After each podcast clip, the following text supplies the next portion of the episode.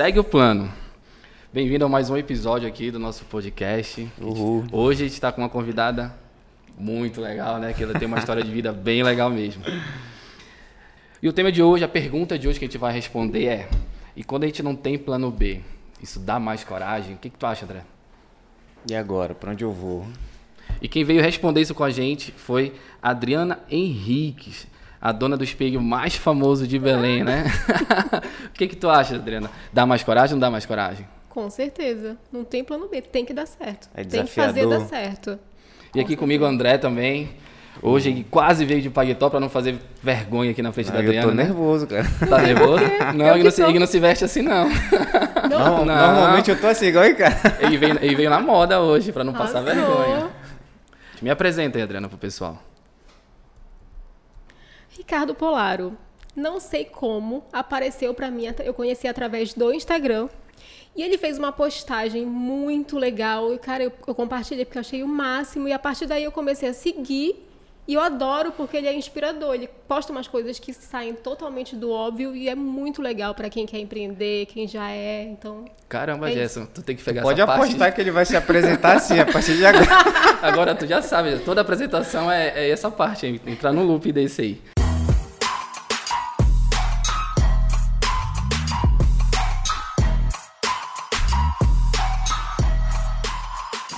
Não ter plano B, queimar a ponte, que a gente fala muito aqui, né, André? Realmente dá mais coragem. Eu já vivi isso, acho que todo mundo aqui do escritório já viveu isso, mas a gente quer saber a tua história, Adriana. Te deu coragem?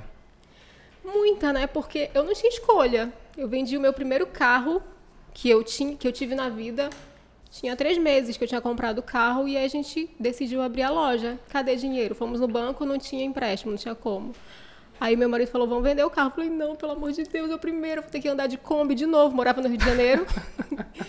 e aí a gente vendeu e foi, meteu a cara. Se ia dar certo, não ia. E o pior é que eu morava no Rio de Janeiro há seis anos. E eu voltei pra cá, eu não tinha contato com ninguém. Tipo, ninguém me conhecia. Eu abri Você é num paraense, prédio. né, Adriana? Sou, mas Paraense. eu morei lá durante seis anos, então eu tava fora daqui há muito tempo. Então 40 foi graus. com a cara, coragem e pouco dinheiro. Tu achas que essa questão de, de vender um carro, assim, tu achou um absurdo, uma loucura na época? Tipo assim, porra, o único bem que a gente tem, que eu vi o teu vídeo, né? Tem um vídeo bem legal, um depoimento assim de, de 20 e poucos minutos. É bem legal mesmo. E lá tu fala, cara, a gente comprou o carro, tinha poucos meses e a gente vendeu. E não é uma questão de, de luxo, né? É uma necessidade. O carro é, Exatamente. é básico, né? Era Tipo um assim, carro basicão mesmo. É porque assim, geralmente as pessoas quando veem o nosso. Vê a gente fazendo algo que elas não têm coragem, chamam a gente logo de louco, né? É, tu é louco, é um absurdo, não faz isso, Sim. procura um emprego. Mas a gente, a gente, eu acho que somos inconformados, a gente consegue ver além, né? Com certeza. E a gente, assim, eu fico com medo da peste, né? Com muito medo. Não tinha. Eu, eu sempre amei moda, mas eu fui com muito medo. né? Mas é o que eu pensei, eu tenho dois medos. Um de, de, de tentar e não dar certo.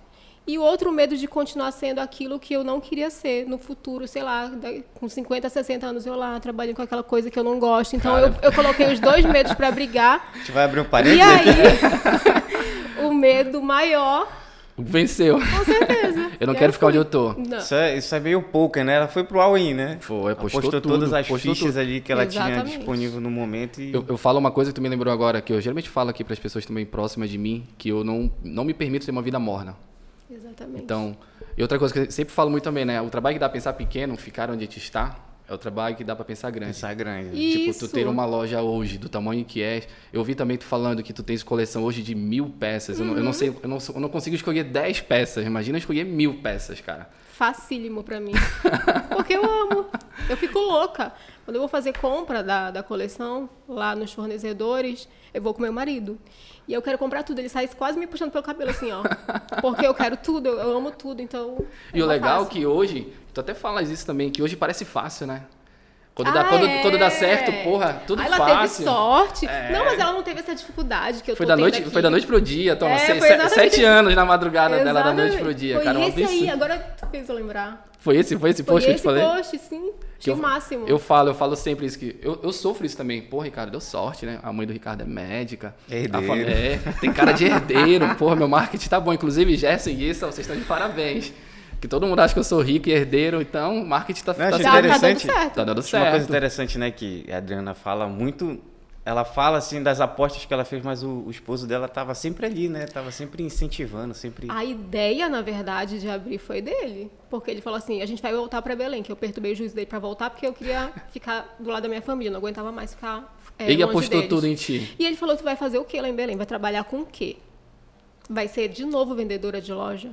Falei, é, né, cara, o que a gente vai fazer? Vamos abrir uma loja. Falei, massa, cadê o dinheiro? Aí foi aí que a gente vendeu o carro. Mas olha, se fosse pra apostar, tipo assim, um elementozinho assim, que, porra, fez diferença nesse processo todo, eu chutaria tu ser revendedora. Eu acho que pela tua história, todo o processo que tu viveste vendendo na esplanada, que eu vi que tu falaste, vendendo Já na CIA, pois é, tu fala, eu já vendi de tudo. Eu acho que essa aula que a, que a gente não tem na faculdade de vender Cara, é tudo. Foi o que fez, foi o que fez a diferença. E eu acho que, o- Exatamente. que o teu marido viu isso, talvez até intuitivamente, né? Não, não foi uma coisa pensada, mas ele viu em ti, porra, ela sabe conversar, ela sabe vender, ela sabe atender. Eu vou vender, eu vou apostar no que dá certo nela. Exatamente. Eu acho que se fosse pra apostar, eu acho, eu, eu apostaria nisso, mas o que que tu acha? Tu acha que tem algo além disso? Além de ser vendedora, o que que tu acha que fez diferença nesse processo? Eu acho que é realmente gostar. Porque quando tu trabalha com o que tu gosta, tu vai, cara. Tu fica madrugadas em claro e tu vai e não, nem sente, entendeu? Então, eu acho que é gostar e, e acreditar e correr atrás, trabalhar pra isso. Não é, não é, é- é ficar sentado esperando cair do céu.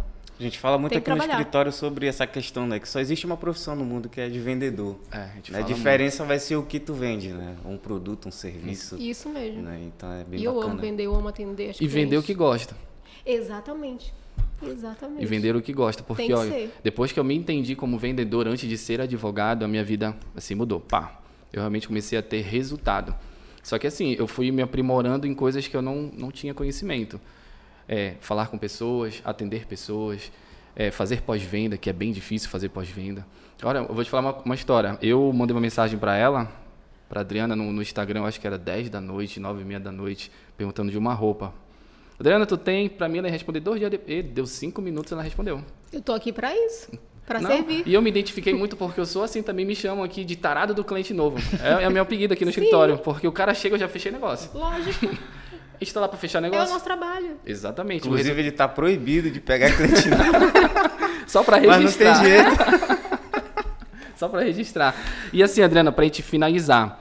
Aqui, todo mundo que vem aqui tem que contar uma história bem, bem diferentona. Conta uma derrota, assim, lá da, da tua, da tua loja pra gente aqui. Menina, Foram tantas. Escolhe duas aí. A, a mais recente, conta aí. A mais recente. Cara, eu sou muito ruim de memória. Lembra aí, amor, uma, me fala aí. Eu não tô lembrando alguma coisa que deu ruim. A que marcou, assim, aqui. É, que marcou foi a gravidez, né? Ah, que eu tive que fechar a loja. Ficou fechada a loja, né? É, na verdade eu tive que fechar, porque eu que fazia as, eu sempre fiz as fotos, né? Na verdade no começo não, mas aí depois eu fiz. E aí, quando eu comecei, quando eu engravidei, obviamente, não tinha como fotografar as peças. E aí eu chamei as, as modelos para fotografarem.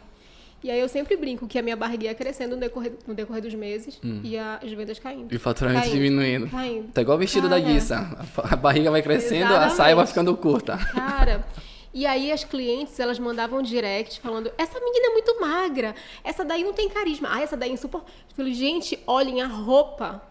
Elas focavam nas meninas, porque elas estavam acostumadas comigo, da minha forma, e deu uma cagada generalizada. Aí deixa eu te perguntar uma coisa que eu percebi uns quatro anos atrás. Tu entendeste que o serviço és tu? Tu entendes assim?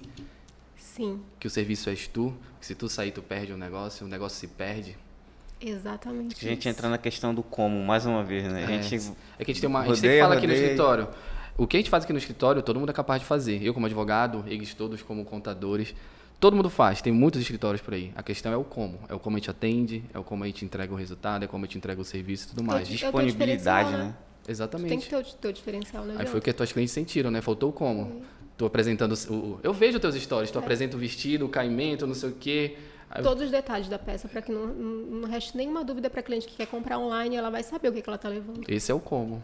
É o que dá dinheiro. Uhum. No final é isso, né? É isso.